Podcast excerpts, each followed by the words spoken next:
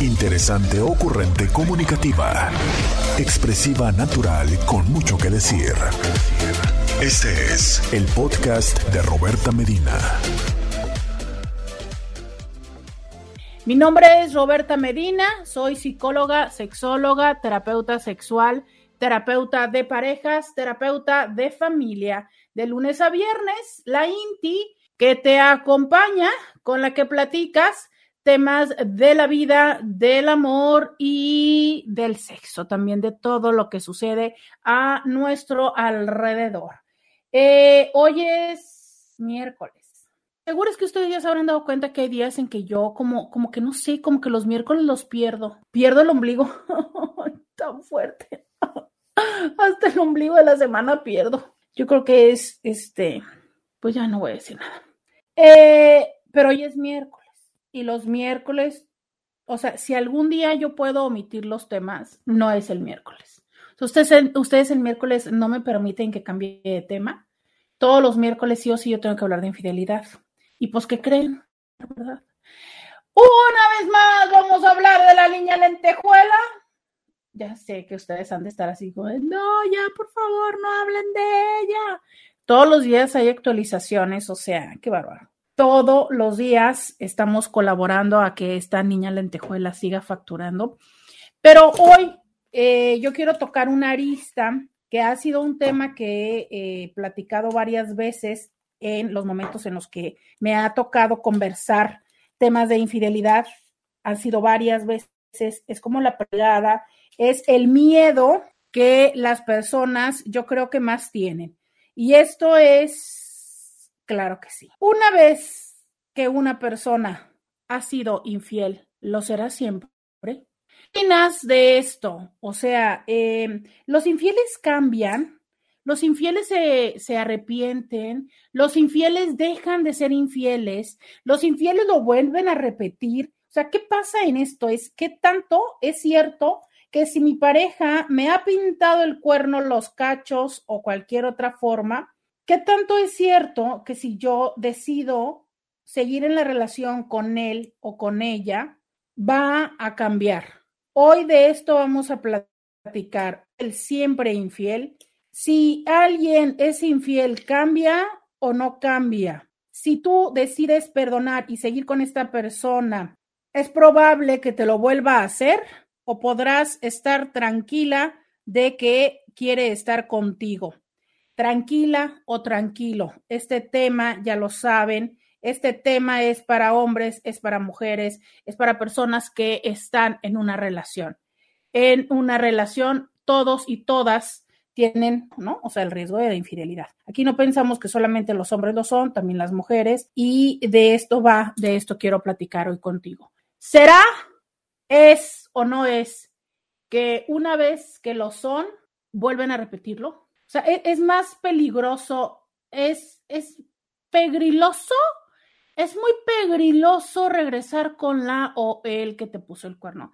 Oigan, por cierto, para tener diferentes formas de decir las cosas, a ver, vamos viendo, vamos a empezar a calentar hoy, que es miércoles, ya no llueve, ya no llueve, pero aunque ya está saliendo el sol, pero todavía está, todavía está mojado, todavía se siente frillito, todavía da flojera, este, pararse ¿verdad? De la cama y bueno, pues ya ven, aquí Lola ya empieza a quejarse de que, pues sí, oiga, todavía hace frío aquí, entonces hay que empezar a entrar en calor el día de hoy. Quiero que me digan diferentes formas a las que ustedes le conocen, le saben que se le llama a ponerle los cuernos. Eh, que te sean infiel, que te pongan los cuernos, que te pongan los cachos, ¿Qué formas son las que conoces de esto? Cuéntamelo 664-123-6969. Dime, ¿de qué otra forma conoces y sabes que se le dice a la infidelidad? 664-123-6969. A mí me encanta que me escribas en mi WhatsApp, ya sabes, mensajes de texto, mensajes de audio, la manera en la que a ti más te guste comunicar comunicarte. A ser sincera que eh, los mensajes de audio, me gusta conocer la voz de ustedes, me gusta saber cómo hablen. No sean gachos, no me los manden al final, porque ya poco cuando se animan a mandarme mensajes de audio, luego me los mandan al final y tengo que súper acelerarle así como súper rapidísimo, porque se me acaba el tiempo. Entonces, eh, no, sea, no sean gachos, mándenme los mensajes de audio de, desde temprano, mándenmelos desde temprano, no sean gachos. Y díganme, entonces, ¿qué onda? ¿De qué otra, de qué otra forma es que se le llaman a... Fuerte. ¿De qué otra forma se le llama a ponerle los cuernos? Oigan, es que ya saben que tenemos este Inti que todos los días nos manda, este, nos manda memes. No, ahora ya están diciendo que hasta una señal satánica en el video de la niña lentejuela. No, oigan, se pasan. Eh, cuéntenme, díganme, ¿qué onda? Eh, ¿Qué otra forma se le dice a poner los cuernos? Es más, voy a buscar en este mismo momento un emoji eh, relativo al tema del día de hoy. Conocer eh, cuál es el emoji del día de hoy, pues claro que también te invito a que me escribas al 664-123-6969. A ver, voy a ver si le atino con este o a ver si le atino con este. Entonces, miren, mm, es que no les quiero decir, no les quiero decir qué es lo que dicen las estadísticas, porque primero quiero que ustedes me lo digan. O sea, uno de los grandes retos para, em, para resolver una vez que ha sucedido la infidelidad es precisamente eso, saber, es, ok, yo doy oportunidad a ella o a él, pero ¿y si al rato me lo vuelve a hacer? O bien, la gran incertidumbre que se pasa en el hecho de estar pensando que me lo vuelva a hacer. Y probablemente habrá quien me diga ahorita, Roberta, pero no entiendo. ¿Quiere ver la niña en lentejuela con todo esto? Ah, pues dice el chisme, cuenta el chisme, cuenta el chisme que cuando la niña lentejuela y el niño pelotita se conocieron, otros, otros respectivos. Yo no sé con quién andaba el niño pelota, pero ella se supone que todavía andaba eh, potencialmente claro, o sea, ya andaban mal, ¿no? Pero todavía eh, estaba en relacionada, todavía tiene una relación con De la Rúa. La realidad está en que esta relación inicia desde una, inicia en una infidelidad. Y bueno, y es que no son los únicos de los cuales se está hablando en este momento de infidelidad, sino una vez más de Jorge Salinas, que bueno, pareciera que ahorita pues grandes andan en tendencia, ¿no? Ya saben, entre el de Jorge Salinas y el del babo, pero pues bueno. Ay, el babo. Pero entonces, em, que Jorge Salinas, que le pone, que le pone el cuerno a la esposa con la nutrióloga, bueno, ya salió la nutrióloga a decir que no es cierto. Este, trae una de chismes con esta parte de lo de cambiar el Rolex por un, por un Casio o este, o el Ferrari por un Twingo, que qué cosa, ¿no? Porque obvio, ahora la comparativa es que siempre ha existido, siempre, siempre, siempre ha existido esta parte de, em, de la comparativa, ¿no? O sea, es, pareciera que es como de lo primero que brinca, el de ver cuál de las dos personas y evaluar, pero bueno, vuelvo a lo mismo, por favor, eh, seamos gentiles en evitar hacer ese tipo de comentarios, aunque yo sé que es como de lo, de lo primero que nos brinca, ¿no? Pero eh, entonces justo les decía yo en esta temática que está haciendo en, medio de los espectáculos, del, medio del espectáculo, de hablar de la infidelidad, pero eh, a diferencia de que todo el mundo se está centrando en la canción de la niña lentejuela, en otros tipos de vertientes, ahora que sale esto de Jorge Salinas, me llama mucho la atención que lo primero que todo mundo, ah, eso no es nuevo. Ya sabes, de verdad, todo mundo dice así como, ay, otra vez, ¿sabes? O sea, es como, de verdad pareciera que ya todo mundo, no sé, le perdió la fe o ya, ya tiene en su cabeza el sinónimo de, ah, Jorge Salinas, eh, otra vez. Pero sobre todo lo que abona mucho es que la chava con la que ahorita está era, eh, pues, amante de él. Entonces, estos dos casos de la farándula super personal en esta semana, ¿sabes? En esta semana tiene que ver con relaciones que inician siendo cuernos. Ya me están diciendo por acá, le hicieron de chivo los tamales. Oiga, ¿de dónde saldrá eso? O sea que los tamales sabrán muy feo, los tamales de chivo. Em, a ver si latino con este, díganme de qué es. Por acá me dice alguien, mm, en Chile también se dice te están pegando la nuca. ¿Te están pegando en la nuca? Ah, te están pegando en la nuca. No, no sé por qué, oiga, porque digo, me sabía algo de la nuca, del soplanucas, pero que no es lo mismo, ¿no? Pero bueno, eh, dicen por acá, pasen la liga del Jorge Salinas. No, no, ay, no, ay, no les digo esto, si está Cintis. No, no hay liga de Jorge Salinas, no, Jorge Salinas se, ya es como parte del inventario de México, ese, ese ya no sé, creo que cuando salió Nepe al aire, cuando salió el de Jorge Salinas, que fue como todo un super boom la primera vez, salió la película de Sexo, Pudor y Lágrimas, y estamos hablando del 90 y, ay carajo, 98, 97, una cosa así, probablemente 99, no, ese ya, ese ya es parte del inventario de México, no, no hay liga, bueno, no sé, no sé si se haya colado alguna reciente forma, no lo sé, no lo sé no les digo, luego, luego me piden acá la liga. Oigan, ya me llegan a comentar, cuéntenme, ¿ustedes creen que las personas sí dejan de ser infieles o no? Es algo que no dejan de hacer. Una vez infiel, siempre infiel. Vamos a la pausa y volvemos. Podcast de Roberta Medina. Hablando de, de señor Scooby que ahorita eh, está hablándonos como Valentín Elizalde. Pues que me acabo de dar cuenta que doña Paquita, la del barrio, ya le contestó a la niña en Letenjuela, claro que sí, ¿por qué no? Eh, me encanta porque le dio terapia. o sea, muy al estilo, doña Paquita, la del barrio. A ver, si de casualidad, Scooby, tendrás el audio, lo tienes, para que, este, y si no, eh, dime para mandarte. Eh, muy chistoso, muy chistoso. Eh, pues la señora, la señora Paquita la del barrio le dio terapia a Shakira. de verdad, me pareció muy gracioso y me encantaría escucharlo aquí con ustedes. Entonces, pues sí, sí, este, un poco así está ahorita el, señor Scooby con nosotros. Dice, eh, no quiero defenderle a la niña lentejuela, pero hasta donde yo sé, su ex también la cuerneó. Sí, sí, sí, sí, sí. Claro, o sea, eh, es también un hecho que, que, se sabía, ¿no? Que el ex era, pues también, como por ahí dicen, canela fina, que también no se opina, me imagino que porque la canela fina, pues te hace estornudar, ¿no? Eh, sí, sí, se sabía que el, el señor era, era canijo, ¿no? Se sabía que incluso, pues había un tema un poco de, un poco, o de, de abuso, ¿no? En términos fiscales, bueno, no fiscales, en términos de, de que él vivía económicamente de ella, todo eso se sabe.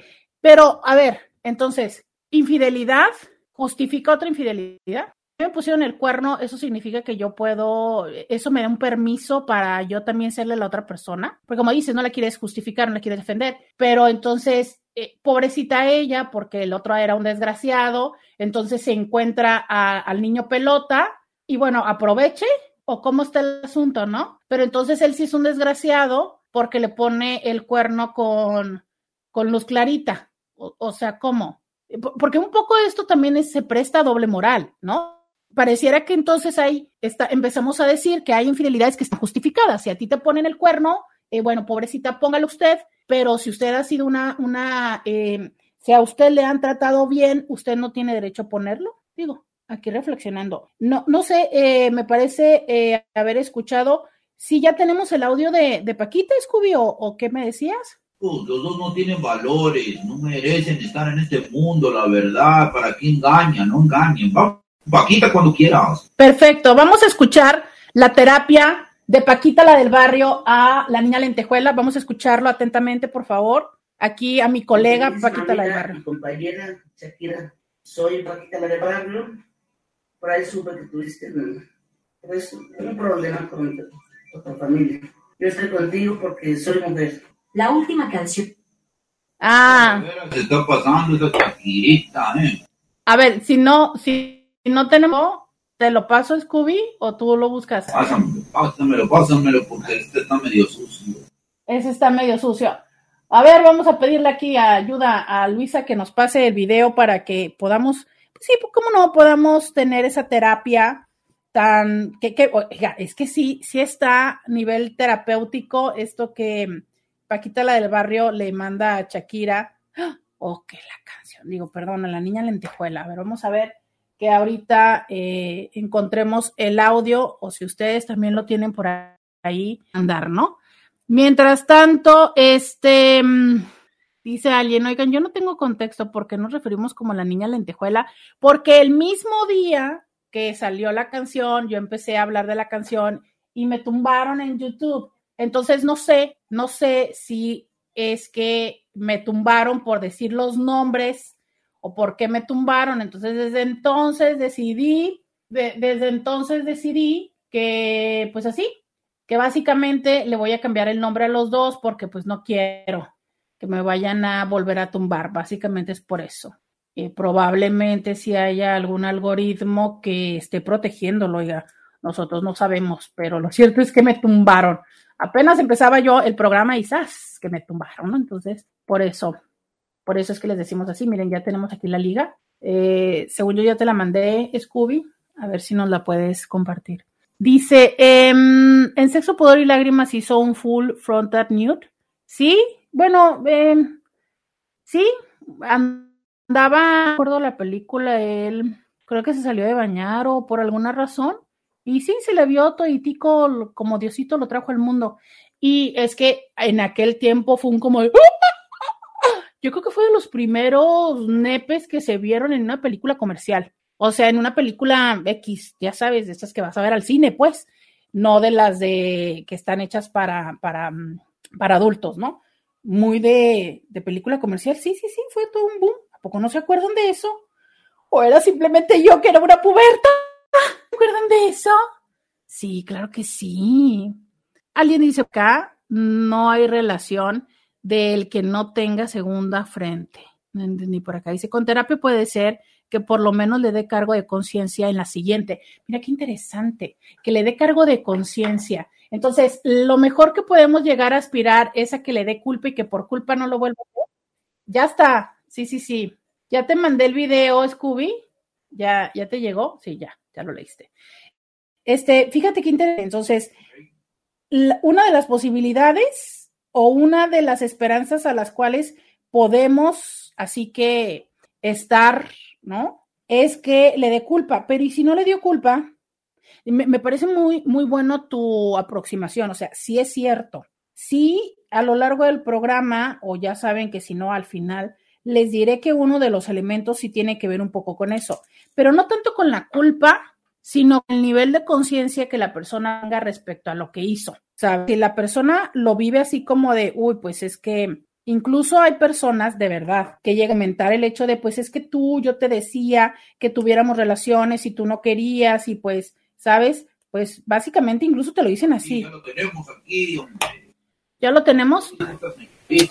Muy bien, muy bien, vamos. Ya están todos atentos a ver si alcanzamos antes de irnos a la pausa, sí. Pongan mucha atención a la terapia de mi colega Paquita, la del barrio.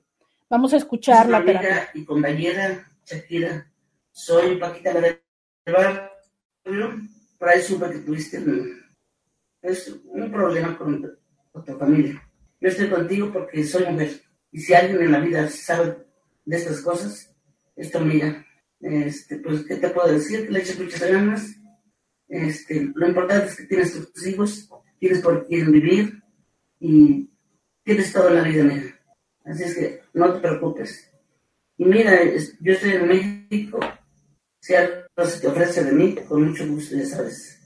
Aquí estamos a la orden. Te mando un abrazote. Dios te bendiga. Como te decía yo, pues yo tengo para toda clase de problemas. Este, yo no sé qué en este mundo, yo creo que eso vine porque me llueven las, las, los títulos así de, de gente que está en la vida así.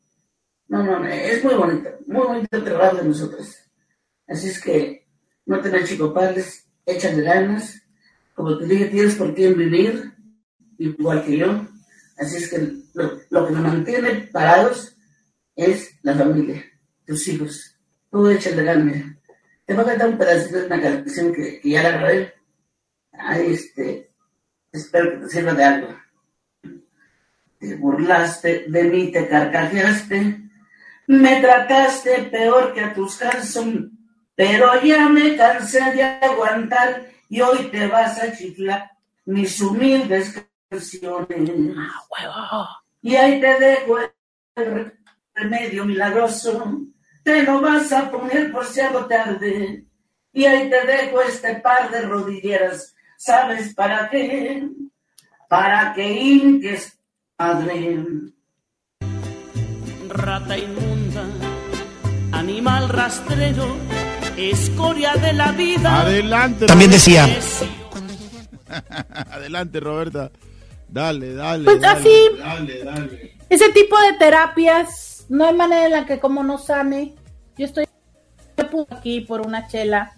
O sea, es que, digo, ese tipo de terapia de mi colega Paquita, la del barrio, pues no hay manera en la como la Chaquis, la, la niña lentejuela, no supere. O sea, ya. Ya, definitivamente ya saben que todo el mundo decía, ya supéralo. Yo, después de esta terapia que mi colega Paquita, la del barrio, le hizo, no hay manera en la que no. De verdad me dio tanta ternura escuchar el audio. De, o sea, no tienen una idea la ternura que me da. Yo sé que se los digo un poco en risa, pero me da tanta ternura. Obviamente, en cuanto a eso salió, también quiero decirle que así como las marcas se vieron beneficiadas, eh, han estado en boca de todos.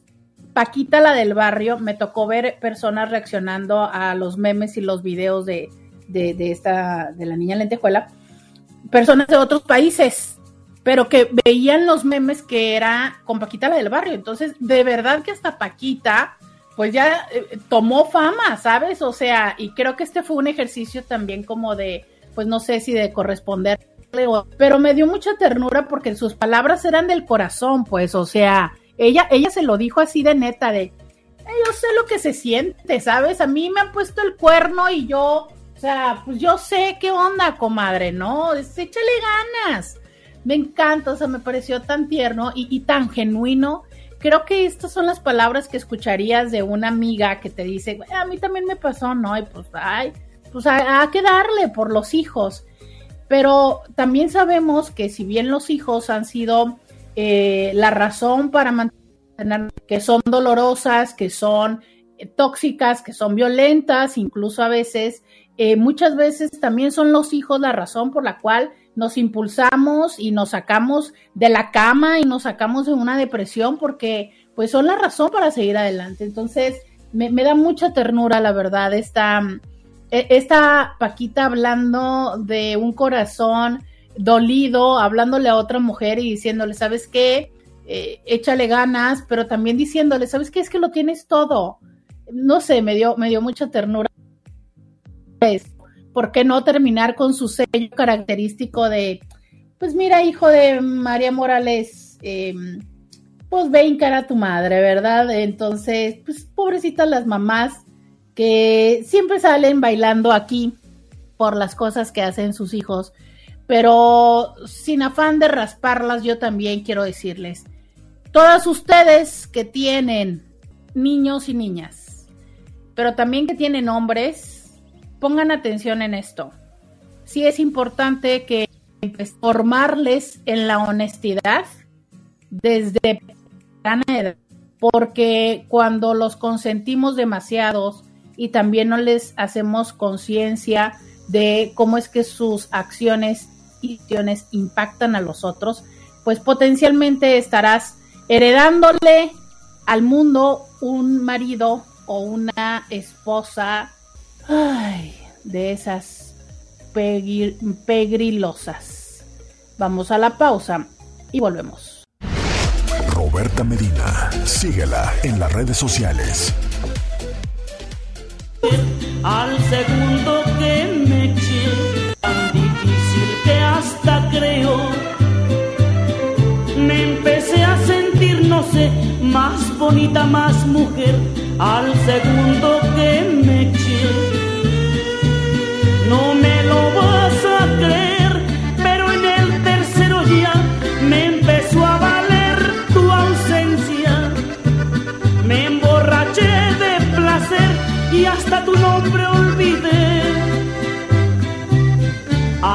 tercero que me eché. No me lo vas a creer, pero te llegó mi olvido. Que me sirvan otro más, que pienso mandarte al diablo, al cuarto vaso de vino. No, ya basta, papita. ¡Ah, serán vasos de vino! ¡Scooby! Yo que pensé que eran hombres. No, Pues es lo que dice ella, han de haber sido. yo estaba ya Darius. Yo dije, no, está perfecto. O sea, nada más la tarea es echarse tres. Yo dije, bueno, empiecen por favor. Se buscan voluntarios al 664-123-6960. No, no. No, no, ay, no puedo, no puedo. Mm, Ya me votaron del Facebook. Ay, así son las cosas aquí. 664-123-6969. Ese es el WhatsApp donde estamos el día de hoy. Platico. 664-123-6969. Entonces, em, a ver, confírmenme si me tumbó en Facebook o si tenemos que reiniciar la transmisión. Confírmenme, por favor. Dice por acá, este, dice por acá, me gustaría creer que no, pero creo que depende del nivel de culpa, reflexión y ganas.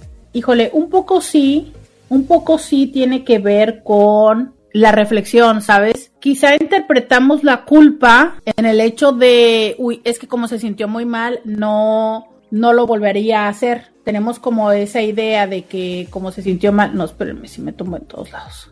Mm, tenemos la idea que como se sintió mal, pues entonces no lo volvería a hacer. Pero no es el hecho como de que se haya sentido mal, sino también el nivel de conciencia detrás de lo que se hizo. En otros espacios hemos platicado de, del cómo y de la importancia y del cómo resulta el, el pedir una disculpa, ¿saben?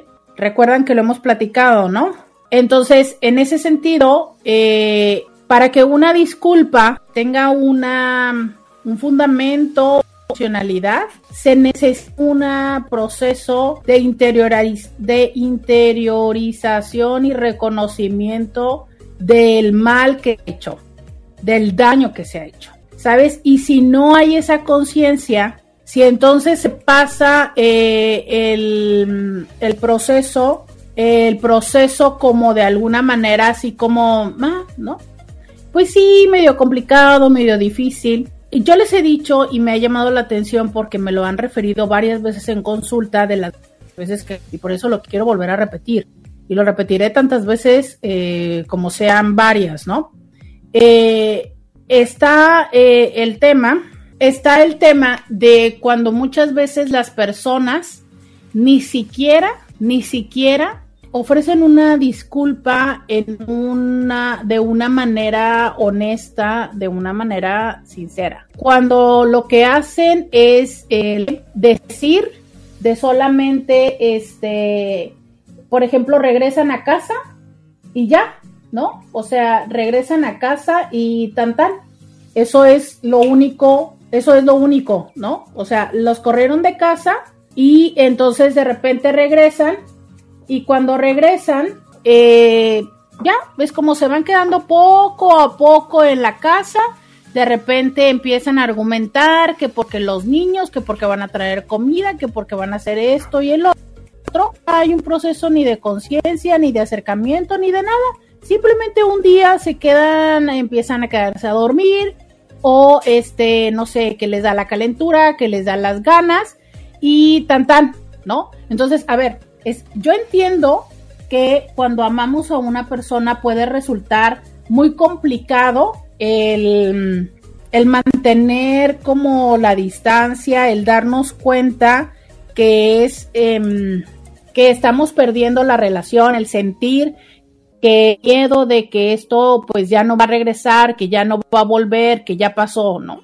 Lo entiendo absolutamente y que es muy difícil porque pasamos por estos momentos que justo les decía yo ayer, hay momentos en los que estás como bien consciente de no, es que es un desgraciado, yo no quiero saber nada de él, ya no quiero regresar, pero luego empiezas a ver que tu familia se desmorona o le empiezas a extrañar o este todas estas gamas de emociones que están alrededor. Entonces, que llegues a pasar por esta parte de decir, bueno, ¿y? ¿No? Y si sí, y total, y si puede ser. Entonces, de eso va un poco el darnos cuenta cuál es el proceso que sucede después de que se descubre la infidelidad. Sí, sí hace una diferencia, pero no solo de, de, de, de la culpa, ¿no? O sea, sino del reconocimiento del impacto de todo lo que ha sucedido. Y es que hay personas que esto quizá es de las cosas que pueda doler más escuchar, es necesariamente regresan a donde estaban por la conciencia de querer estar ahí, o por el deseo de querer estar ahí y ni siquiera querer estar contigo como persona. Regresan porque pues esa es la casa, porque pues ahí es donde se supone que están, porque pues es la familia, porque es lo que toca, porque mm, bla. Y es difícil, ¿sabes? O sea, como yo soy la persona doliente, como yo soy la persona que lo ama, que la ama, ¿no? Como, como yo extraño, entonces, hey, regresó conmigo prefirió regresar conmigo que estar con ella, ¿no? Con esta nueva persona. Y no siempre es así. hace poco me decía alguien en consulta que la persona había regresado porque, digo, pasa el tiempo y llega un momento en que sí le dice que lo que pasa es que donde estaba estaba complicado, que donde estaba pues no era sencillo estar ahí, ¿no? Claro, o sea, a ver, las personas que, eh, que salen de casa, que se van mucho después, pues mucho a veces en una forma como hasta dramática de, uy, eh, eh, me voy, ¿no? Porque incluso a veces lo usan como desde esta escapatoria para ni siquiera ofrecer una disculpa. ¿Sabes? Se hacen, como diríamos, se hacen los dignos y entonces en ese momento, claro, es que tú que recibes la noticia, recibes el impacto de que la persona te fue infiel, recibes el impacto de que la persona se fue de la casa, recibes el impacto de tener a los niños llorando porque mamá y papá o mamá o papá, porque obvio no se les explica, ¿no? Ahí los tienes preguntándote cuándo va a regresar. Recibes el impacto de ver cómo les afecta a tus hijos. Recibes también el hecho de que, pues como ellos no saben qué pasó, muy frecuentemente los hijos culpamos a los papás.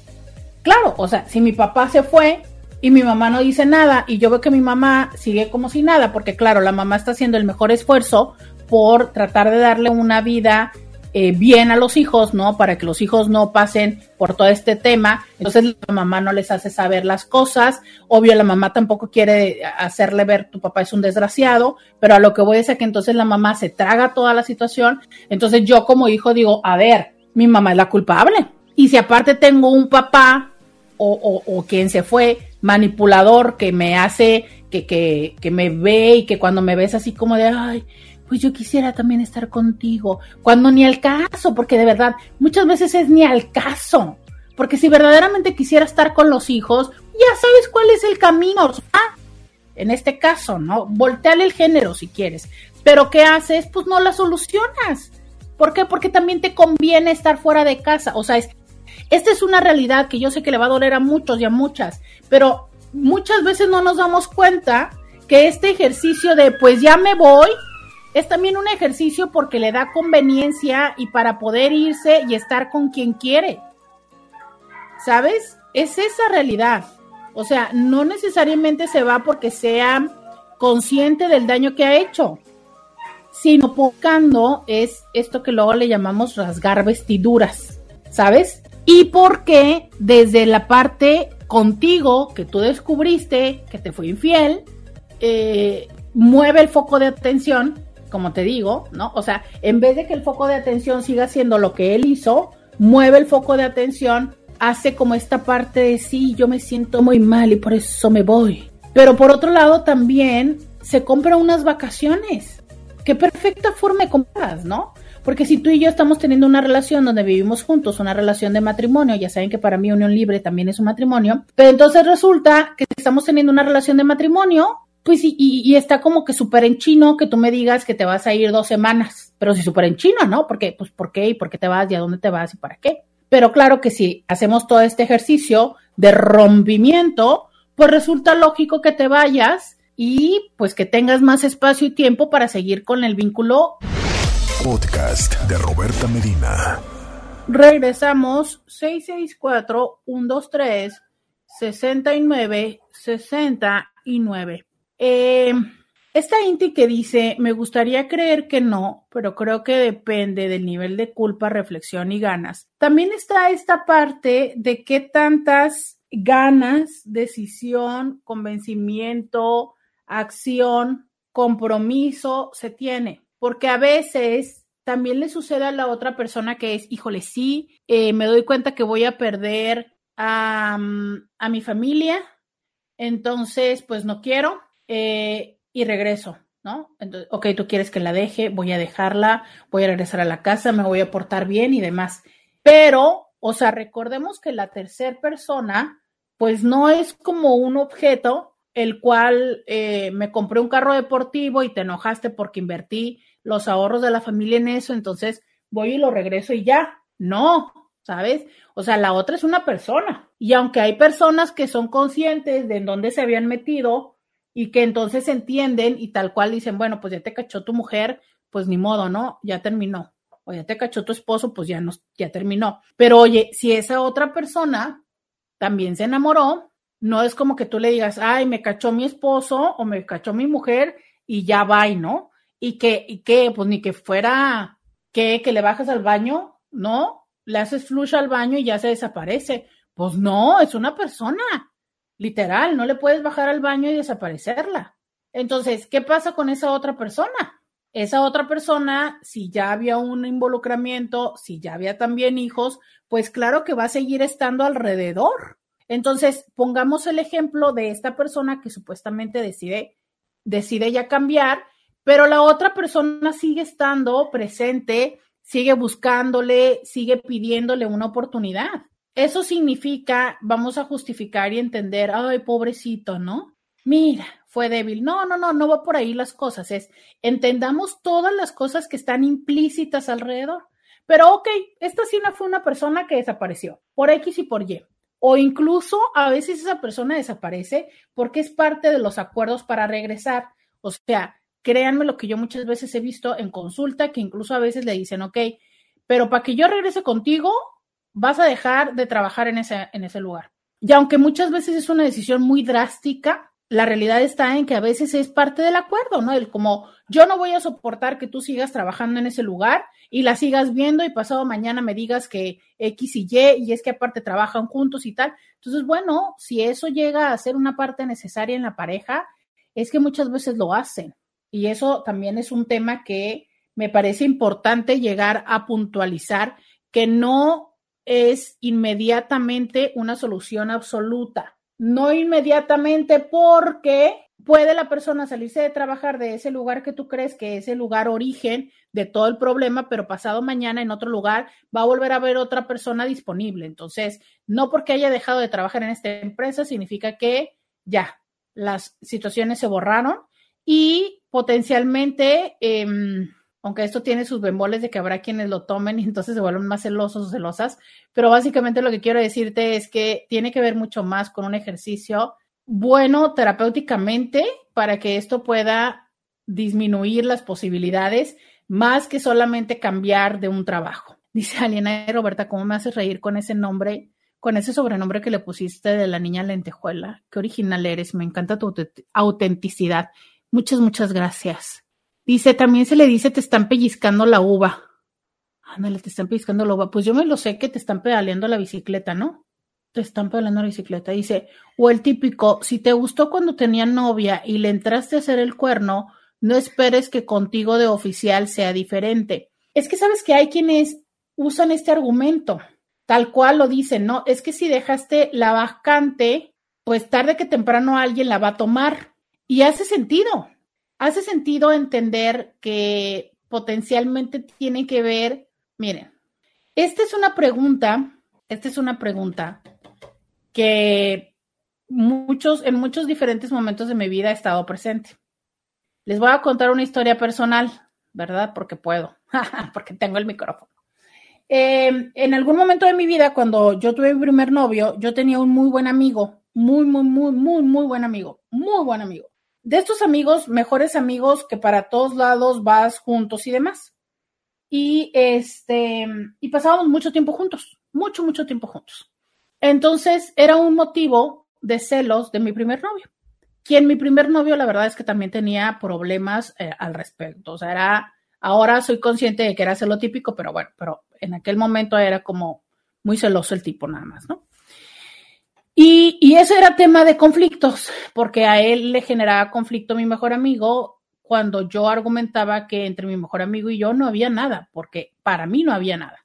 Entonces, eh, e incluso era tema que habláramos muy frecuentemente, porque para las personas les parecía que teníamos mucha relación, pero realmente es que entre él y yo nunca hubo una, un tema romántico. Pero recuerdo muy bien que un día mi papá platicaba conmigo de, de, este tema, ¿no? Y me dijo esta frase, tal cual se las voy a compartir porque la tengo, la tengo como muy guardada, ¿no?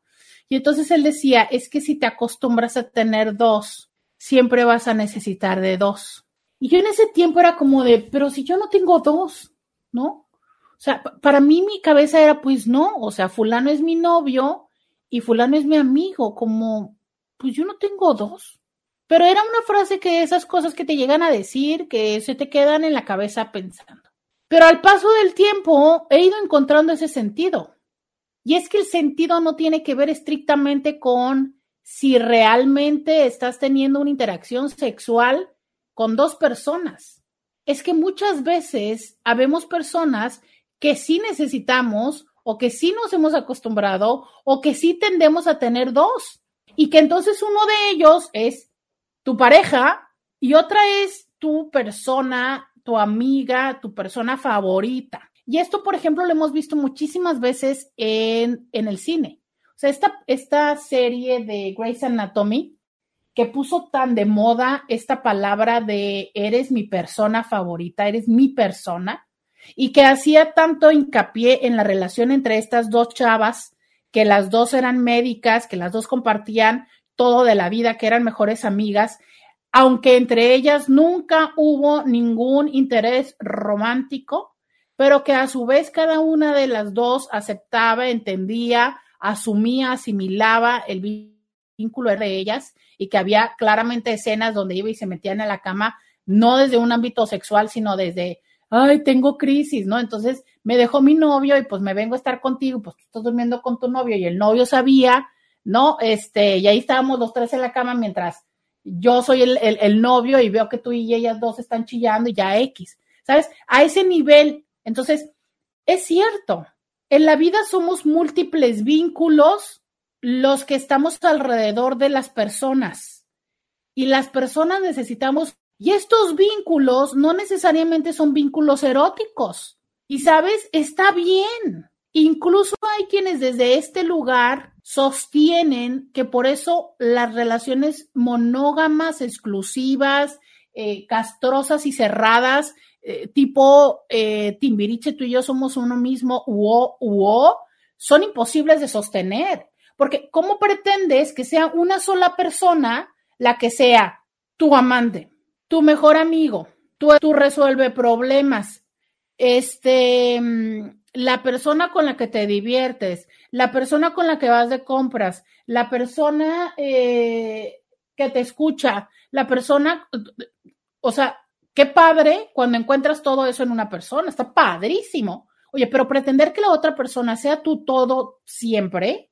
A ver, es que simplemente te voy a decir, ¿qué diablos haces cuando estás teniendo problemas con esta otra persona y no hay otra persona? ¿No? Esta frase que luego dicen, ¿cómo hago cuando la que hoy me hace, em, que hoy me hace llorar es la que antes me hacía reír, pero con la que hoy me hace llorar es la que siempre me escucha y la que siempre me ayuda a resolver. ¿Qué hago? Entonces, claro que todo esto se vuelve muy complejo. Eso significa, estoy yo diciendo, sí, tengan, eh, esa es una justificación para la infidelidad. No, pero sí es para entender por qué cada uno de las personas a nuestro alrededor tienen diferentes niveles de importancia y también diferentes funciones al respecto. Esto significa que si una persona fue infiel, lo va a seguir siendo porque se acostumbró a tener dos, no.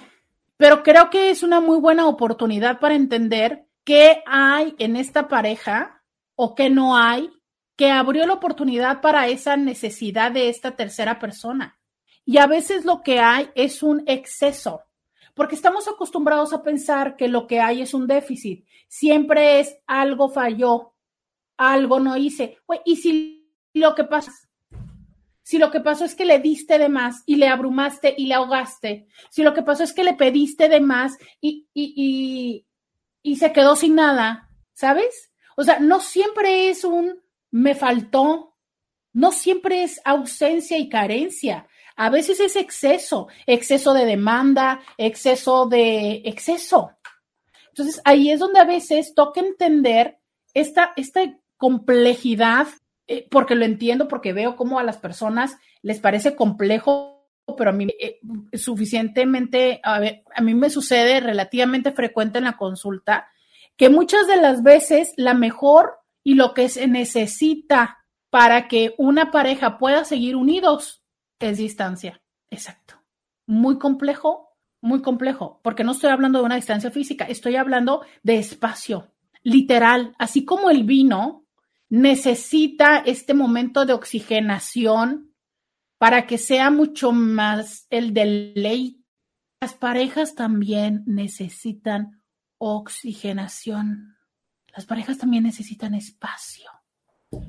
Y a veces es tanta nuestra necesidad, nuestra ansiedad, que justo sabemos que es consecuencia de un apego ansioso, que no lo permitimos. Y la escapatoria se confunde, se confunde la necesidad y a veces la infidelidad aparece como una posible respuesta, aunque es pues lejana a la verdadera necesidad. Tengo la necesidad de ir a la pausa. Ya volvemos. Roberta Medina, síguela en las redes sociales. Bienvenida, bienvenido a la segunda hora de Diario con Roberta. Te saluda Roberta Medina, soy psicóloga, sexóloga, terapeuta sexual, terapeuta de parejas, terapeuta de familia de lunes a viernes, la INTI con la que platicas temas de la vida, temas de amor, temas del sexo, de lo que sucede a tu alrededor. Y pues bueno, pues ¿por qué no, verdad? Hoy de la farándula una vez más. Aquí seguimos con el mismo tema que todo el mundo tiene. ¿Qué onda con las infidelidades? ¿Qué onda con, con estas cosas que suceden? ¿Será, será que una vez que alguien es infiel, vuelve, vuelve a ser infiel? Si una relación empezó siendo la infidelidad de alguno de los dos. Significa que te van a volver a poner el cuerno. Sí, no, ¿qué piensas tú? 664-123-69. 69. Dice, yo no estoy de acuerdo con ojo por ojo, diente por diente. Lentejuela debió terminar con el ex antes de estar con pelotas. Ah, con pelotas, podría ser un buen nombre, pero no tiene muchas, ¿no? bueno, no sé, perdón. Solo que veo que le tiran horrible a lentejuela por el cuerno que el ex. Mira, es que los dos, tengo entendido que los dos le pusieron el cuerno al correspondiente.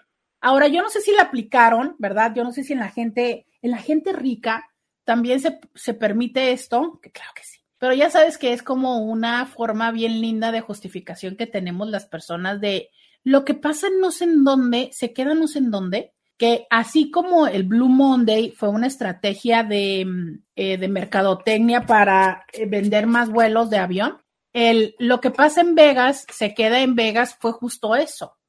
Bendita empresa de mercadotecnia que se le ocurrió hacer ese eslogan para Las Vegas, ¿no? Entonces, a raíz de eso, pues ya hubo personas que lo copiaron y ahora ya es cosa de todo, ¿no? O sea, ya casi, casi que lo que pasa aquí se queda aquí, como una forma de vamos a darnos el permiso de las cosas, pero, híjole, llega a ser un comentario misógino pero pobre del que saque la información de aquí, ¿no? Ya iba a decir, pobre del que raje. Recuerden, no se debe de decir eso de rajar o el que raje o demás, porque es un comentario, porque es un comentario misógino, porque está haciendo alusión a la vulva como una condición de que básicamente de lo que eh, la frase quiere hacer o sea, a lo que la frase se refiere es a que si tú dices algo, pues te conviertes en una mujer y que eso es eh, inferior. Entonces, no utilicen esa frase de rajar, ¿ok? Eh, ya cerré ese paréntesis, entonces les decía yo que, bueno, básicamente tiene que ver con esto, ¿no? O sea, esa, esa frase de, ay, lo que pasa aquí se queda aquí, es como un, ay, vamos a hacer cositas, lo que nos dé la gana, pero no lo, híjole, yo eso digo, me encanta decirlo y me encanta creérmelo en el momento, aunque la realidad yo sé que eso no es cierto. ¿Por qué? Pues porque hay fotografías, porque hay videos, porque en, en estos momentos vivimos una realidad donde no hay intimidad. De verdad, no hay intimidad, ¿sabes? O sea, puede haber intimidad y confianza con la persona con la que estás, pero lamentablemente hay dos mil ojos que te están viendo. Les voy a contar lo que me pasó. Ayer fui a una premier. Híjole, tengo una reflexión que hacer con ustedes de esa película que qué densa, em, qué densa, de verdad, qué densa estuvo esa película. Ayer fui a la premier de esta película que se llama Babylon la película que eh, ya ha estado nominada a algunos premios y que seguramente va a estar nominada a los Oscars, una película protagonizada por Brad Pitt. Es una película de verdad que está densa en todas las eh, diferentes aristas que te permite observar. Es un recorrido a la historia del cine, eh, planteado desde el inicio de, de los 20 cuando las películas incluso eran mudas y luego van avanzando a cuando se incluye el sonido y finalmente cuando se incluye el color y demás, ¿no? Y es la mirada de tres protagonistas, al menos, de Brad Pitt, quien eh, desde el principio es un actor, es un galán superposicionado, y cómo emerge una estrella y la evolución de cada uno de ellos desde, eh, bueno, dos que están a, cuadro y uno que está detrás, ¿no? Pero la evolución y de cómo es que puedes eh, tener eh, diferentes finales ¿no? en, los vicios hasta el, el, cómo va evolucionando la carrera y no tienen una idea. Hay una escena, por favor, quienes vayan a verlo. Tengo entendido que se estrena el 19. Quienes vayan a verla, por favor, pongan mucha atención en la escena de Brad Pitt con la escritora. Qué bárbaro. fue una escena que yo necesito que platiquemos aquí en este programa, necesito que hablemos de ese tema. No se las voy a spoilear, ya saben que no me gusta spoilearles, solo quiero decirles que muy buena escena esa, todo, o sea, algo que, que me llamó la atención. Son tres horas de película, tres horas con nueve minutos, entonces ustedes pueden, van a ver de todo, de todo. Yo bromeaba con quien iba con una amiga y le decía, ¿sabes qué? Es que hemos visto casi todos los fluidos del cuerpo, nos hace falta ver tal. Bueno, ustedes ven de todo ahí, ven de todo, ven desnudos, ven profundidad, este, perfectamente hasta podrías llorar si te identificas. Bueno, hay, de todo, es una, de verdad, es como una película que tiene muchísimas aristas y eh, justo les decía, ya que les conté de esta película, regreso al tema anterior, que es, pues cuando fui a la premier, yo ayer iba, ya sabes, en modo, em, en modo de mm, X, me puse un pantalón, que estaba nuevo el pantalón, y como yo iba muy rápido, iba con la prisa de poder llegar, no me di cuenta y llevaba la etiqueta de fuera, o sea, al estilo ella con la etiqueta puesta en el pantalón, de manera tal en que el mundo entero podría verlo. Para cuando me di cuenta había pasado yo no sé cuánto tiempo. Y lo, primero, gracias, en una de esas ya aparecí yo en las redes sociales de alguien que en modo risa dijo, ah, mira, la fulana con el pantalón y tal. ¿Por qué les cuento esto? Porque esa es una realidad. O sea, probablemente la amiga con la que fui no lo hará, pero veto a saber cuántas personas estábamos en un restaurante y perfectamente podían haber tomado una foto de mi trasero y haberlo subido en manera de risa, ¿sabes? Al internet. Entonces, esta es una realidad si vivimos en un momento en el que ya no hay intimidad. Entonces, dicho esta frase de sí, lo que pasa aquí, lo que sucede aquí, se queda aquí, pues hay que asimilar que no es cierto, que por mucho que tú puedas tener la fantasía de decir, uy, es que me voy a acostar con alguien más, ¿no? Y nadie se va a dar cuenta y mi esposa nunca se va a dar cuenta. Hay que abrir los ojos, las cosas tarde que temprano salen a flote tarde que temprano. Y es muy fácil decir, no, no. O sea, esto es nada más eh, entre tú y yo, como les decía el otro día ¿no? Nunca le había puesto el cuerno a nadie, pero te conocí a ti y eres tan especial que entonces eh, no, no puedo contener y eres el amor de mi vida y tal, pero no creas que yo soy un infiel. Y es cierto, o sea, sí puedo entender que hay personas que nos mueven a hacer cosas que nunca habíamos hecho antes. ¿Cuántas veces? ¿Cuántas veces? O sea, ¿cuántas veces esta otra persona le ha puesto el cuerno a otras personas y que tú no lo sabes? Ahora, esta condición donde no somos capaces de tomar una decisión, creo que sí es lo que se tiene que poner en, creo que no lo debes de borrar de la mesa. Independientemente de si él o ella le puso el cuerno a alguien más, independientemente, hay una realidad que es a esta persona le toma, tiene una dificultad en resolver sus problemas o en el ejemplo que estamos diciendo. La niña en lentejuela tenía una relación que ya estaba deteriorada, todo el mundo lo sabía, era una situación complicada y demás. ¿Por qué no había resuelto eso? O sea, eso significa que desde un lado puedo decirlo, híjole, o sea, eh, se atora con ciertas cosas, pero es que también puedo decir, ah, mira, le aguanta muchas cosas al tipo. Y eso potencialmente me sirve a mí, porque entonces yo sé que es una persona que va a aguantar.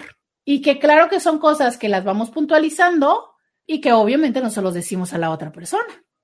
Pero es cierto. Muchas veces dices tú, uy, pues entonces esta persona aguanta, ¿sabes? Y sí, efectivamente, em, habría que ver, ¿no? Dice alguien, qué bonita la sororidad de Paquita hacia la niña lentejuela. Sí, de verdad me pareció muy, muy tierna ella, así de, pues yo le voy a decir, pero es que se lo dijo del corazón, ¿sabes? Eso fue lo que más me gustó. O sea, independientemente de si fue una área de, de, su community manager de, eh, eh, Paquita, estás, estás refando mucho, ¿qué onda? Viéntate un video. Independientemente de si fue o pudo haber sido esa estrategia, ella lo habló de corazón, ella no, o sea, no se sentó a escribir las palabras y no está leyendo un guion, es como de, nata morra, yo sé lo que duele, ¿no? O sea, no sé, me encantó, me pareció, me pareció tierna. Eh, dice, dura el trabajo de educar en la honestidad como lo compartes, pero es parte de lo que nosotros hacemos. O sea, nosotros como padres y como madres vamos educando a nuestros hijos, ¿sabes? A que sean responsables, a que, a que asuman la responsabilidad de lo que hicieron y que ofrezcan una disculpa. Pero si tú no lo haces, ¿no? Si tú no, si tú no detienes el, el qué sé yo, por ejemplo, ya lo habíamos dicho en otro programa y no me detendré mucho, solo lo comentaré, pero ya alguna vez decíamos a cuántos de nosotros nos mandaron a regresar lo que nos robamos cuando niños. ¿Se acuerdan? ¿Se acuerdan que hicimos una vez un programa de eso, de todo lo que habíamos robado? Y que decíamos, no, a ver, pues sí, o sea, estuvo del nabo que te mandaran a decir, ¿sabes qué? Porque, porque todos desde la inocencia potencialmente nos robamos algo alguna vez, ¿no? Y hubo papás que dijeron, ay, pues no, ya te saliste con esto, ya ni modo. Pero hubo papás que nos dijeron, no, regresa, ve y regrésalo. O ve y págalo y lo vas a pagar de tu domingo. ¿Tú crees que los que nos mandaron a regresar le agarramos cariño a la historia? Pues probablemente no. O lo más seguro es que no. Pero a los que sus papás hasta les dijeron, ja, ja, ja, qué chistoso, ¿no? Pues muy bien, mijito, ahora hasta nos y luego todavía llegas a la casa del abuelo, de los tíos y no manches, ¿qué crees que hizo Pepito? Pues es que se robó esto y que no sé qué, jajaja. Pues pasado mañana Pepito le va a encantar la historia de la robadera. Y hoy roba este una bolsa de cacahuates o una cosa que compartimos en familia, ¿no? Y nos parece muy chistoso, y pasado mañana anda robándole maridos o, o o dinero mal acomodado al trabajo donde, donde esté y cuando ya lo corran, a ver si te causa tanta gracia. Empieza desde la infancia, o sea, es, no nos encanta la historia de pensar que en este momento estamos formando futuros maridos. Y hay quienes dicen, ay, pues que lo sufra su mujer, yo lo voy a disfrutar. Pues llégale, ¿no? Llégale, nada más avísame quién es para no casarme con él, pero la verdad es que a veces uno anda educando a los hijos de unas señoras que pues no le echaron muchas ganas. Vamos a la pausa y volvemos. Podcast de Roberta Medina. Ya regresamos, dice, yo Yo tenía uno que no le agradaba para su hijo, pues hasta parecía que se alegraba si teníamos problemas de este tema. No dudo que fuera hasta de las que lo solapaban para el cuerno. Uy, uy, uy, uy, no tienen una idea, no tienen una idea cuántas mamás participan de esto. Mamá, si no te cae bien la mujer de tu hijo, no te metas. Buen plan. Miren, aquí es donde yo les, aquí es donde yo les pido solidaridad. A ver, yo sé que puede haber nueras muy canijas, o sea, de que son, de que son, o sea, tú las dices y son bien, son bien canijas, ¿no? O sea, son bien controladoras, son bien no sé qué, son bien no sé cuánto, pobrecito de tu hijo. A ver, para empezar esto, si tú tienes una nuera que es así de canija y de canela, mi amor, es porque tú eres igual, ¿no? Para empezar. O sea, a ver, un hombre que no trae esa, esa horma, no se amolda controlador y tan tan, ¿no? A ver, te, empiezo a contar esto, o tu marido es igual, pero de que ya traía la horma el, el, jovencito, que a veces ni tan jovencito, ya la traía. O sea, ya había una horma por ahí para empezar. Entonces, bueno, si usted no quiere entrarle a la proyección, pues ni modo, ¿verdad? Pero ok, para empezar es eso. Pero entonces, supongamos, no, si la nuera es una canija, es, es canela fina, ¿no? ¿Y de qué sirve que tú le tapes a tu hijo, que tú le permitas a tu hijo que te traiga más mujeres? ¿Eso resuelve la relación? ¿Una mejor vida a tus nietos? ¿Eso en qué suma? A ver, qué buena, qué, qué buena postura. A ver, Intis, ustedes anónimas, mujeres, bueno, que ya después de lo que dije ya nadie me va a querer platicar, platicar ¿verdad? Pero a ver si alguien, alguien se anima y me dice, tu mamá, tu mamá que le recibes a tu hijo casado a la, a, la novia en la casa. ¿Cuál es, literal, dirían los jóvenes, bueno, ya ni tan jóvenes los chaburrucos, cuál es tu cura de solaparidad a tu hijo? Dime, dime cuál es la razón, la justificación, el por qué participas de esto. Yo, a ver, me voy a poner en ese lugar. Hasta ahorita quiero decirles que no me ha tocado atenderlo en consulta, no a las mamás, pero voy a ponerme en el posible lugar ese y diría que, por ejemplo, una de las razones por las cuales yo eh, aceptaría a la novia de mi hijo en mi casa sabiendo que mi hijo está casado es porque, mm, pues porque supongo que porque la mujer es una hija de María Morales y veo que maltrata a mi hijo y pues tengo la esperanza de que la novia lo trate bien. Podría ser, pero no sé, yo creo que mandaría a mi hijo a que resolviera el problema. Em, básicamente la razón por la que yo en este momento pienso que podría ser, a ver, alguien ayúdeme.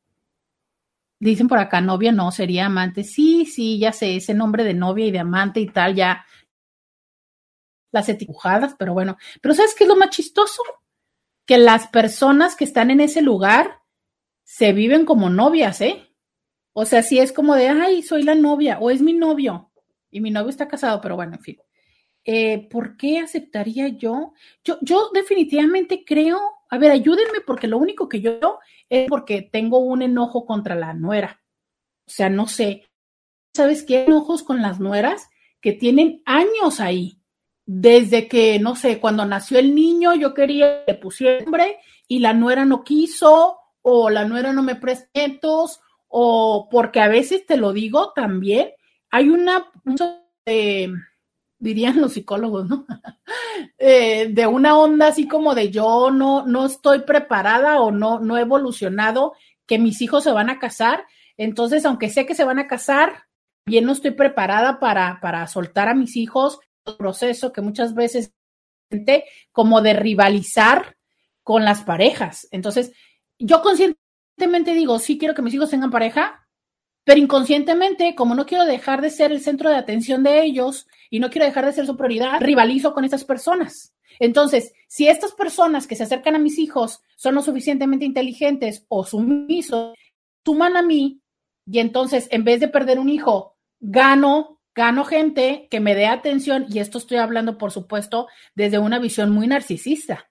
¿Sabes? Como yo no quiero perder fans no quiero perder a mis hijos, que son mis suplementos, pero si yo veo que a su vez se sumen a mi séquito, ¿no? Pues entonces Pues bien, si estas parejas lo que hacen es metancia, ¿por qué? Porque también derivan atención, porque obis también han de ser medio narcisistas.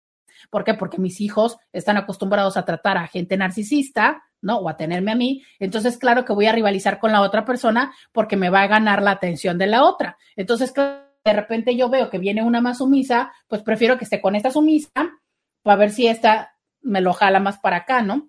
Yo creo que eso también es una justificación desde una parte que cero lo estoy viendo, o sea, solamente lo que estoy viendo es que esta chava me cae mejor y la otra es una desgraciada. Dice también porque ellas se lo hicieron y ya lo ven normal. O sea, que ellas la en la casa haciendo las otras, pues también puede ser, ¿no? También puede ser que, que, que, yo lo he visto en familias, que les digo, no los he visto en consulta, pero los he visto en personas cercanas. Y, y lo que han dicho es justo eso, o sea, es como códigos eh, familiares que se van heredando. Entonces, eh, el abuelo, ¿no? Así era, eh, le aceptaban las novias y que se los llevaran a la casa y entonces te vas acostumbrando que así es las cosas. Pero no sé. Sí creo que la mayoría de las veces también es solo porque los han descubierto. Sí, claro, o sea, esta parte de qué pasa cuando se, ¿sabes? Cuando se descubre, que es lo que yo les digo. Lo peor de la realidad es cuando se llega a saber. Dice alguien, no sabía el significado de no te rajes, no la vuelvo a usar. Sí, definitivamente eh, la frase, por eso dicen Jalisco, no te rajes, ¿sabes? Es como no seas vieja. Básicamente el argumento de todo es no seas vieja. Es también otra forma de decir, ¿saben? Como este juego tradicional de los niños de vamos corriendo y, el último es vieja. Entonces, por, o sea, es tan gacho ser mujer que castigo del último, ¿no? El que, el que pierde. Entonces, todo eso es parte de ese lenguaje misógino, pero del que estamos muy acostumbrados. Ya, yo no ven que ahorita yo les iba a decir, pero nadie, que, pero que nadie raje. Pues, ¿por qué no? Oigan, si yo, no lo saben y seguramente nunca se lo habían puesto en su mente, pero soy dueña de una rajada. ¡Qué fatal sonó eso! Creo que no son, pero todas las mujeres tenemos, tenemos una rajada. Bueno, también tenemos la del escote, aunque el día de hoy viene parada, eh, tapada. Pero vamos a seguir leyendo mensajes porque esto ya se puso raro. Dice, ¿por qué eh, siempre he sido mamá alcahueta y pobrecito de mi niño? ¿Quién se regaña? Pero, pero, pero mira, eh, yo, entiendo que si yo soy mamá alcahueta y le alcahueteé las cosas de niño, pues ahorita como que se me hace complicado decirle, canijo, ve y resuelve las cosas mujer en vez de estar trayendo otras. Pero, y luego, y los nietos, ay, no sé, no, no, no, no, a ver, dice alguien acá. Hola, eh, saludo desde Chile. Yo tuve un ex que las mujeres de su familia, tías, mamá y abuela, le solapaban a y todo era para tenerlo feliz y no se molestara con ellas. Luego supe que lo hacían siempre y era normal de ellas. Eh, perdón, mis redacciones que estoy en el trabajo y te escribo rápido. Muchas gracias por escribirme y saludos también hasta Chile. Mira, ya tenemos a dos de Chile. Eh, hablando de rajadas. Bye. Sí, definitivamente es una lealtad familiar. Ahora, si además de este, este es el niño, ¿no? O sea, este es la canasta de los huevos de oro. Entonces es el hombre eh, que tiene feliz a la mamá y a las tías y demás. Entonces es, si pongo a darle lecciones de moralidad, me va a mandar al carajo, entonces mejor me hago de la vista gorda. Total, que lo resuelva la cuernuda de mi nuera, ¿no? Pues sí, pero vuelvo a decirles, sororidad, mujeres, sororidad. Y la sororidad no nada más es señala a la niña lentejuela por estar diciendo que la otra es un carrito. No, sororidad es no te metas con un casado, aunque esté bien bueno y se te antoje, ¿no? O sea que, ay, babo. Pero bueno, este, va a leer otro mensaje. Hola, no sé si tenga que ver con el tema, pero yo teniendo permiso no pudiera ser infiel. Yo teniendo permiso no. Y aunque tenga opciones de que te dicen literalmente, y yo siempre es como no puedo por mi ética y ya no sé si en estos tiempos eso es bueno o ya es malo ser tan honesta. Ni siquiera con permiso creo que yo no podría con mi conciencia. Yo creo que ya no habemos muchas personas con valores. Pero, ¿a qué te refieres con permiso? O sea, estas veces de cuando la persona, tu pareja te dice, pues mira, llégale, pero no me entero. ¿Es a eso lo que te refieres con permiso? diciendo que tu pareja te ha dicho eso, pero que aún así no te atreves. Eh, explícame un poco por qué. Porque potencialmente pude haberlo entendido al revés. Dice, dice alguien acá, te pasaste. Pues miren, todas ustedes mujeres también tienen la suya, ¿eh? Hola Roberta, ponme anónima, por favor. El papá de mis hijos llevaba al amante a la casa de su mamá. Ella salió embarazada y aún la seguía llevando. Cuando nació su bebé, seguían ahí y la abuela paterna, yo creo que lo hacía por morbo. Todos los yo. Aún en ese entonces seguíamos casados. Mm, no me imagino el nivel de enojo que pudiste haber sentido cuando te diste cuenta de todo. Es que, o sea, es, no nada más es la traición de, de, del desgraciado o la desgraciada, sino de toda la familia, que bueno, entiendo que aunque sabíamos que la familia era de él, pero es que, oigan, o sea, uno espera cierta solidaridad por la familia que estamos haciendo, pues no. No, no, qué fuerte, no hagan eso, de verdad. Yo entiendo que tú puedas tener un enojo con la nuera o con el yerno, y entiendo que tú puedas decir, pues, que lo solucionen ellos o él es mi hijo o es mi hija, lo entiendo, pero híjole, eh, yo me voy a la pausa con esta maravillosa frase que dice así, tanto peca el que mata la vaca como el que le agarra la pata. Ya, ya volvemos. Roberta Medina, síguela en las redes sociales. Ya regresamos, 664-123-69. 69 dice, sí, exactamente, mi pareja me da permiso, pero aún así yo no quiero. Es es muy interesante, habría que ver si tu pareja te da permiso, ¿por qué te da permiso? O cuál es la dinámica subyacente del por qué sucede eso. ¿No eres mujer? Es que no entiendo. Pensaba que eras hombre, pero aún así es, si tu pareja te da permiso por, o sea, ¿cómo llegaron a eso? Eh, dice, mi abuelo llevaba a las amantes a la casa y mi nana tenía que atender a las mujeres. Llegó a tener a varias amantes y tuvo más de 35 hijos. Oh my God. Bueno, ahí me estás hablando de una Dina eh, muy, muy tradicional. O sea, yo, por ejemplo, entiendo de esta eh, dinámica familiar eh, por ejemplo, en ciertos espacios y en ciertos lugares eh, de sociales, como por ejemplo, no sé, esto que luego decimos de una manera despectiva y que para mí es parte de mi orgullo familiar de las personas que son de rancho, ¿no? que le, yo también los invito a que dejemos de utilizar eso, esa frase como una forma despectiva Créeme que las personas que han nacido, han vivido en un rancho, eh, de ninguna manera son motivo de un desprecio de nuestra parte. Y eh, yo, lo, yo lo vivo con orgullo, el, el, haber conocido y el haber sabido que mi papá salió de ese lugar y que decidió, bueno, estaba en su familia, así nació, y él decidió tomar otro camino, ¿no? Él renunció a ese, pero aún así, pues sé un poco de ello. Y entiendo que, por ejemplo, en esas eh, dinámicas familiares deben, es que bueno, no sé si todavía sea actual, ¿no? Pero sí es como la parte del hijo mayor, es eh, autoridad por ser el hijo mayor. Y entonces al hijo mayor se le, mm, pues le rinden, es que no sé si decirlo pleitesía, pero sí este, le reconocen autoridad absoluta de la casa, incluyendo a la mamá, literal, ¿no? Incluso el saludo puede ser así de besar la mano y cosas así.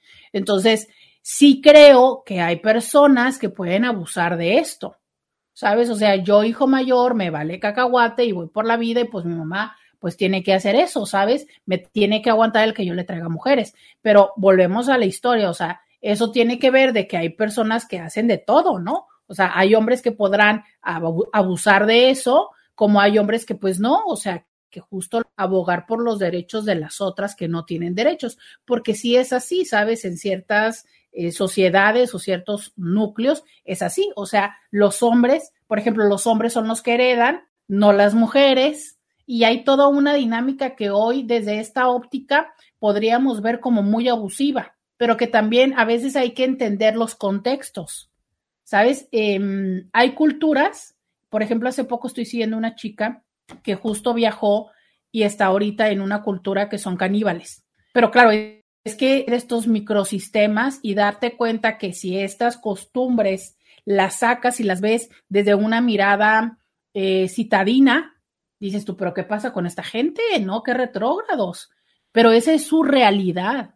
Entonces, hay microcosmos, microsistemas que así funcionan, ¿sabes? Y que los que van saliendo de ahí, los que ya, por consecuencia, ya estamos muy lejos, los vemos en retrospectiva y decimos, híjole, qué mal. Y podemos decir, es que, ¿qué le pasaba a tu nana? Pero desde que tú le dices, nana, Teo, que tiene un poco de, de esta dinámica, ¿sabes? Entonces, híjole, creo que ahí es donde nos tenemos que dar cuenta también nosotros cómo hemos evolucionado. Hacer ese ejercicio, porque gracias a que hubo personas que renunciaron, personas que decidieron cortar esas tradiciones, yo no voy a formar parte de esta dinámica y de esta tradición, porque en tal cosa. Y por otro lado, yo siempre les he dicho, ¿no? Mi papá era súper, yo creo que, aunque no, pero ese señor yo creo que fue feminista antes del feminismo, o sea, él eh, todo el tiempo era un, reconocimiento a la figura femenina en todo sentido, ¿no? Entonces, pero es justo hasta que hay personas que deciden cortar esa tradición. Hay mujeres que van a, que aunque sea parte del sistema de aceptarle y de solaparle las infidelidades a los hijos, habrá una mujer que diga, ¿sabes qué? Yo no, yo no, a mí no me la vas a traer aquí a la casa. Tú podrás hacer lo que a ti te dé tu gana, pero a esta casa hay unos hijos, unos nietos, y este de tus, de tus hijos que son mis nietos, y esa es la que yo quiero. Y tan tan. Y claro que se va a ver con el hijo, claro. Entonces hay que también cuestionar las costumbres, ¿sabes? Y a veces para romper costumbres se necesita fajarse los pantalones, rebozo y lo que quieras. Y, y, cuesta trabajo, pero sabes, cuando estudias esta mirada en, la terapia sistémica. Es, es, precisamente por eso el reconocer el gran valor que tuvieron algunas personas de, del clan de la familia de romper estos patrones y decir, yo no sigo. Y es que hay muchas tradiciones familiares, ¿sabes? Desde el cuerno, desde en mi familia todo dos, pa, dos, dos, pare, dos parejas o dos casas, en mi familia este, nadie se ha divorciado. Hace poco me decía alguien, es que en mi familia nunca nadie se ha divorciado. Y entonces la tienes dando relación de violencia porque en mi familia nunca nadie se ha divorciado. Y dices tú, wow. Claro, se necesitan muchos calzones para ser la primera que se divorcie. Muchos. Y esto no significa que va a ser la primera persona que vive infeliz. Seguramente hubo muchas que siguen mente, pero que no quieren ir contra la tradición del clan. Entonces, con este ejemplo te agradezco mucho que me lo regales porque también oportunidad de poder entender porque algunas mujeres lo hacen, ¿sabes? Dice alguien, eh, yo niña visitábamos a mi abuela paterna, que en paz descanse, y mi mamá dejó de acompañarnos y yo no entendí hasta que me encontré ahí con mi abuela, otra señora, con otra hija de mi papá de la edad de nos y entendí que mi abuela lo solapaba. Ándale. Sí, es que a veces toca, toca, pero fíjate que dentro de todo, hay una parte de tu mamá que quisiera reconocer y mi admiración, porque fíjate que tu mamá, a pesar del dolor, la frustración y dejó, permitió que tú siguieras teniendo abuela. Que, que, de verdad es una cosa que requiere mucho, mucho amor, mucha mucho trabajo y seguramente le costó muchas lágrimas. A tu mamá que tú tuvieras abuela seguramente le costó muchas lágrimas, porque porque no te metió malas ideas contra, contra te permitía ir a la casa, ¿sabes? Sabiendo que esa mujer, eso, pero ella prefirió que tú tuvieras abuela. A veces también es reconocerle a todas estas mujeres el dolor que viven de, de guardar silencio ante esto, permitir que los hijos eh, tengan una vida lo más nutrida posible. Dice, esa cabotería también se da en las mujeres. Cuando salía de antro con mi familia, me decían que si algún sospechaba que no había bronca, que me lo echara. Siendo hermanas, en fin, cada quien. Claro, pero es que ahí es una parte, es una parte de meterte al clan, pero desde otro lugar. Mira, son tres hermanas de tu esposo. Y alguna de las tres o a las tres nos gusta, como por ahí dicen, que este sí no tengo la explicación, darle vuelo a la hilacha. Nos gusta un poquitico mal. Entonces, si empezamos y tú no te portas mal, ahí se nos bloquea a nosotras la oportunidad de portarnos mal. Tú portas bien. Entonces, si nosotros logramos o si tú te resbalas, ve complicidad.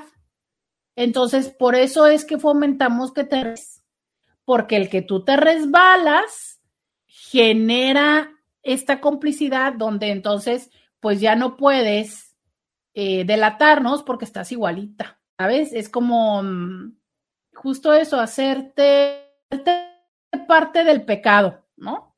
Para que ya no digas, por acá dicen es una trampa. También puede ser una trampa, claro, ser una trampa, porque entonces nosotras, Queremos ver qué tanto, qué tan fiel eres tú y a lo mejor también Fíjate, me encanta, qué bonito, qué bonito a esta Inti, que ella es bien pensada. Besos para ti, mira que tú eres bien pensada y que tú dices que una a mí, porque yo estoy pensando inmediatamente que lo que pasa es que darle de la situación, pero creo que yo tengo razón. Pero bueno, la mamá de mi hermana era la mejor amiga de mi mamá de toda la vida pero esa es otra admiración y mi respeto para mi señora madre. ¡Qué bárbara! Sí, mi admiración y mi respeto para tu mamá. ¿Cuánto aguantó, eh? ¿Cuánto aguantó por darte papá y por darte abuela y darte primos? Sí, oiga, no está de más que usted, por favor, este, vaya y le diga gracias una vez más y de todo corazón, porque de que aguantó, aguantó mucho. Seguramente que tú tuvieras esas experiencias, insisto, le costaron lágrimas. Y volvemos. Podcast de Roberta Medina. Ya vamos a terminar. Que si me gustó la película, Celina, hace ratito hice un comentario al respecto. Creo que ya sí lo escuchaste, ¿no? Me encanta, me encanta estar aquí con ustedes, porque por supuesto que ustedes también eh, me enseñan y que bueno, muchas cabezas piensan diferentes. Entonces, fíjate, aparece otra Inti y dice, o tal vez las hermanas ya saben que su hermanito también le pone el cuerno. ¡Sas!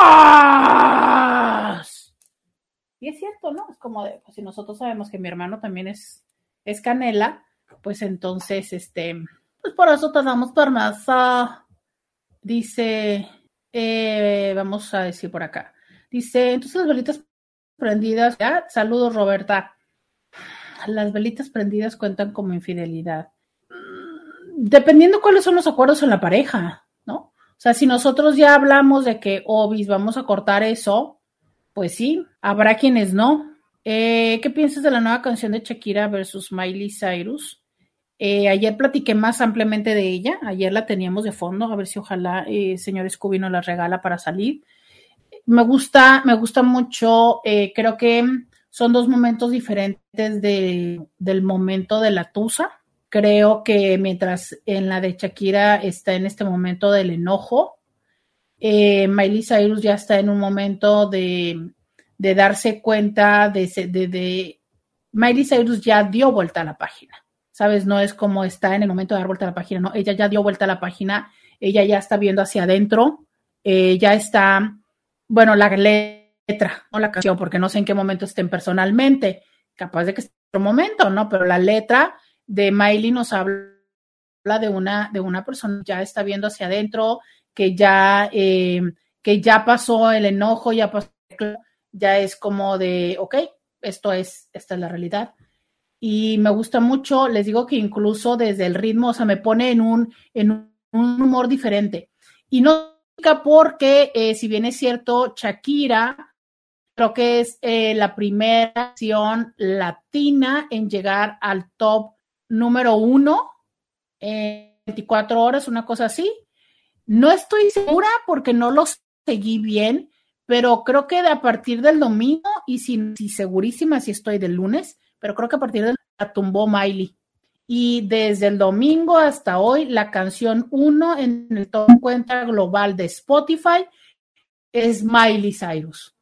Em, y no creo que, ya sé que me podrán decir, bueno, es que el idioma inglés, eh, ta, ta, ta. creo que a lo mejor las personas, y creo que se los he dicho mucho, la pandemia genera necesidad de la salud mental, eh, como en general, como que queremos también un poco de, mirar hacia adelante. Entonces creo que esto alimenta más una sensación positiva, ¿no? Aunque definitivamente creo que cada una de todas, en este caso ayer incluía la de, menaton, eh, la de monotonía, en su momento y es parte del duelo. Entonces hay momentos en los que uno así mandar a cortar a todo el mundo y mandar a ferir espárragos, otros momentos en los que dices tú, becos. Eh, la pregunta del día de hoy es, ¿en dónde escuchas? Una vez infiel, siempre infiel. Ah, voy a leer esto, dice. Eh, un hombre en una relación debería tener privacidad. Me refiero a tener un celular contra a pesar de tener antecedentes de infidelidad y mentiroso. Según los acuerdos, eh, dijiste una palabra muy importante, privacidad. Eh, privacidad es una palabra muy significativa. Eh, la privacidad, todos los seres humanos es un derecho. Entiendo que hay derechos que de alguna manera eh, se pierden o se ponen como mm, en entredicho en la manera en la que no correspondemos a nuestras acciones. Y por eso te digo, depende de los acuerdos. O sea, de si en esta infidelidad que hubo y la manera en la de resolver los acuerdos que se hicieron fue a partir de ahora todo es libre para las dos personas, pues, ok. ¿Eso es sostenible? No lo sé, ¿sabes? O sea, es, hay una privacidad que sí necesitamos. Pero es que hay una diferencia, eh, eh, las mentiras y los secretos. Eh, yo verdaderamente creo que aunque seamos que quisiéramos saber todo lo que piensa nuestra pareja y de nuestra pareja, la realidad es que no. Incluso hasta cosas que creo que está chido que no sepas. Sabes, a lo mejor tu pareja piensa que tus pies están horribles piensa que te, no sé, piensa que mmm, tal cosa de cómo piensas o de tal cosa que haces. Y no te lo ha dicho porque a lo mejor, ok, entonces eh, estaba, estaba, gracias porque me escribieron por acá que eh, me estaba escuchando entrecortada, muchas gracias. Eh, les estaba explicando, les estaba explicando esto de si los acuerdos, ah, ok, de que aunque podríamos fantasear y, ah, no, yo sí quisiera saber todo acerca de la persona y demás, este, pues la realidad es que, ¿sabes? Yo creo, yo creo eh, que hay cosas que no quisiera saber de lo que piensa tu pareja de ti. Como por ejemplo, no sé, no quisiera saber que que le cae muy mal tu mamá, que, que no sé, hay cosas, hay, hay, cosas que no son necesarias que sepas. Porque a lo mejor ni, le son tan importantes a tu pareja, pero son, es, están, ¿sabes?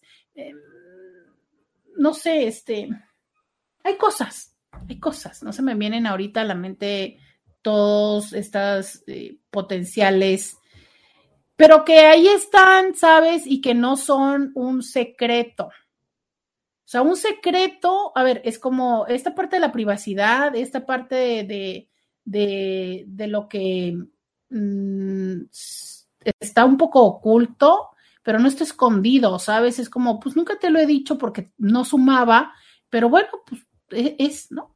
A cuando te mentí y te dije, no, no, para nada, ¿no? ¿Sabes? Entonces, esa es la diferencia. Pero, pues no sé, eh, yo no creo que sea sostenible a largo plazo. esta parte de full disclosure.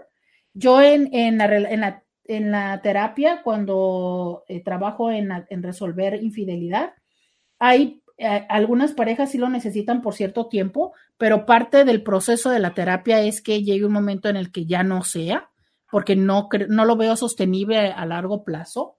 Eh, creo que hay una parte que es muy difícil y se los he dicho muchas veces, que es eh, la confianza es complicada de construir, pero se destruye fácilmente. Y siempre les comparto esta frase, ¿no? Que dicen que eh, la confianza sube en escalera, pero baja en elevador.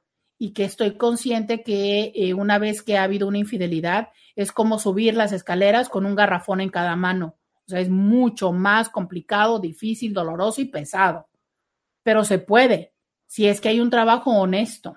Y para que haya un trabajo honesto, debe de haber una, un proceso de, de disculparse o de pedir perdón y de dar perdón honesto, profundo, real, que surja desde el entendí lo que te hice, entiendo lo que ocasioné, entiendo el dolor que te generé y entonces te ofrezco una disculpa ante lo que hice, pero además también busco cómo resolver el problema, ¿sabes? O sea, cómo hacer para que esto eh, haya una acción compensatoria para contigo. O sea, es, eh, es muy fácil decir, uy, pues, mira, por ejemplo, esto de, pues te pido perdón si te ofendí. O sea, ¿estás dudando que me ofendiste? Pues ya, por lo que sea, perdóname, pero ¿por qué? Pues porque te, porque, porque estás enojada. No, entonces, si tú me estás diciendo perdóname porque estás enojada, básicamente lo que quieres es deshacerte del problema de que yo esté enojada. Pero cero que tienes conciencia que fue lo que hiciste y aparte piensas que estoy exagerando porque estoy enojada. Entonces, ¿cómo es que se puede resolver eso? Pues no, no se puede resolver. Me explico, porque ni tú sabes lo que pasó. O sea, es como, entonces, ¿qué, qué, qué proceso de evolución eh, sentimos, no? Entonces, hay mucho que resolver en esto y por eso siempre les he dicho, para que esto pueda resolverse, lo mejor es acudir a un proceso de terapia donde podamos hacer el ejercicio necesario para que haya la reconstrucción de esta confianza y de esta relación. Pero se necesita un trabajo de ambas partes, porque no nada más es decir, te voy a dar la otra oportunidad y tan tan, ¿no? Aviéntate tú solo la chamba. No, cuando yo decido darle una segunda oportunidad a alguien, también hay una parte de trabajo que tengo que hacer. Pero cuando yo decido darte una oportunidad, cuando a ti te dan una oportunidad, una segunda oportunidad, hay mucho trabajo que hacer y también, como dijo Paquita la del barrio, muchas canciones que te vas a tener que tragar, muchas palabras y reclamos y cosas, pero que tampoco se trata que la factura sea infinita y nunca venza y nunca haya un avance en esto. También los dos tienen que hacer. Y no se trata que porque alguien te dijo que te va a dar una segunda oportunidad, ya perfecto, para pasado mañana todas las cosas ya están igual. No, corazón. Hay que trabajar en volver a ganarse esa confianza. ¿Es posible? Sí, sí es posible. ¿Es cierto? Pues mira, una estadística en algún momento, un estudio dijo que, y con esto los dejo, que es un tremendo sas, un verdadazo de aquellos que me gusta compartirles, que es, sí, hay un 300% de posibilidades que alguien que te fue infiel lo repita.